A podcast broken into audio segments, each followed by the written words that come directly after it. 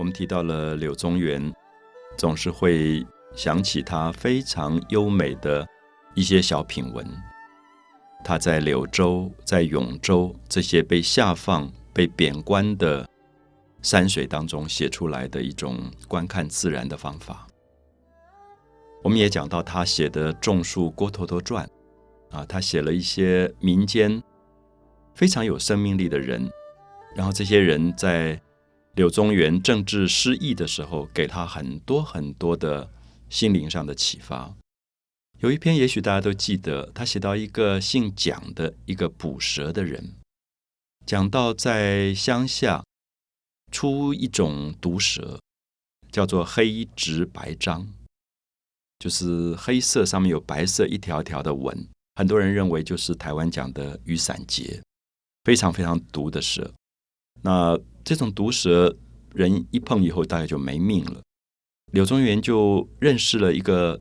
好几代捕蛇的人，然后他就觉得说：“你们为什么要做这样的工作？”因为这个人跟他说：“他们好几代捕蛇都死于毒蛇之手。”那他说：“那你为什么还要做这个行业？你不会改一个行业吗？”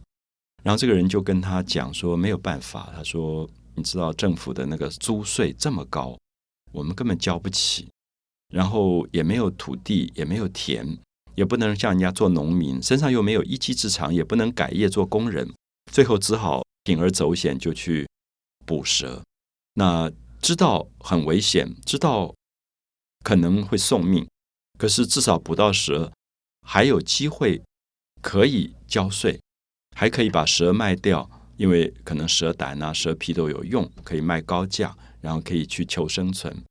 所以柳宗元听完这个故事以后，非常感慨的说：“孔子说，苛政猛于虎。”他说。这种非常残酷的政治是比老虎还可怕的，那他就觉得残酷的政治是比毒蛇还可怕的。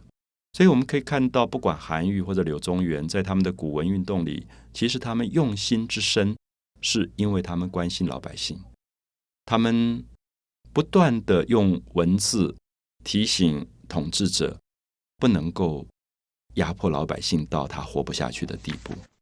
所以，我觉得这是一些唐代古文运动当中令人敬仰的一些知识分子，他们真正能够在自己的生命里面做出了非常多的反省跟启发。我相信，不管韩愈也好，柳宗元也好，他们如果跟统治者合作，其实是可以做大官的。以他们的才华，以他们的能力，韩愈当时。只要一念之间觉得皇帝迎不迎接印度的佛骨舍利跟我什么关系，他就不会被贬官。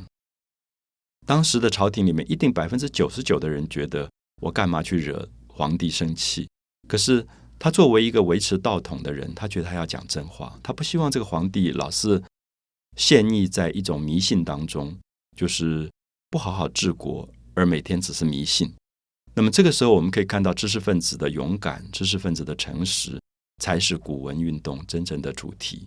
可是他们大概都一一走向了非常孤独、荒凉的世界，被贬到最偏僻的地方，九死一生。可是，在那个地方，如果一旦活下来，他们还是坚持着心里面最高的一个品格，教导老百姓，帮助老百姓能够把。环境开发出来，能够生活过得更好，同时也教导老百姓追求文化、追求教养、追求道德。我想，在古文运动的背后，这个部分才是应该大家理解的真正的宗旨的精神主题吧。那同时，我相信在唐诗里，很多人都记得柳宗元留下一首非常美的小小的诗。这首诗说：“千山鸟飞绝。”万径人踪灭，孤舟蓑笠翁，独钓寒江雪。非常空灵的一首诗啊！我记得小时候其实读的时候觉得很美，可是不是完全懂。千山鸟飞绝，就是一个人一直走，走到千山最高最高的山峰，连鸟都不去的地方。千山鸟飞绝，万径就是路上一条条的小径，上万条小路。人都不去走的那个地方，就是柳宗元最后去的地方，的的确确是鸟都不去的地方，是人都不去的地方。可他要走到最孤独的山水里，千山鸟飞绝，万径人踪灭。在没有鸟的地方，在没有人的地方，在最荒凉孤独的山水里，孤舟蓑笠翁，有一个孤独的一个小舟，有一个披着蓑衣的、戴着斗笠的一个老翁。其实，我相信柳宗元在讲自己。那么他在做什么呢？他在这样冰天雪地、人烟不到、鸟都不到的地方，他到底在干嘛呢？最后一句说：“独钓寒江雪。”他就在一个已经冰封的。寒江上，寒冷的江上，独自在钓雪。他不是在钓鱼。我们吓了一大跳。我们发现说，他其实不是在钓鱼，他钓雪。那么雪是什么？雪是洁白，雪是一种最干净的白色。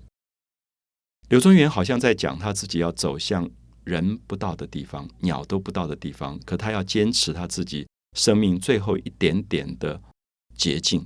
他不要同流合污，他不要随波逐流，他宁可过这样的一个孤独跟荒寒的日子，可他不要在京城里跟着这些政客一起长袖善舞。所以我相信，在唐诗里这样的一个小小的诗留下来，让大家一读再读，觉得意境极美。可是，也许一般人不见得能够读出来，柳宗元在这首诗背后那种心灵上的感触啊，那种心灵上。极其孤独又极其自负的一种坚持。我想用这样的方法介绍古文运动里最重要的两位大家韩愈和柳宗元。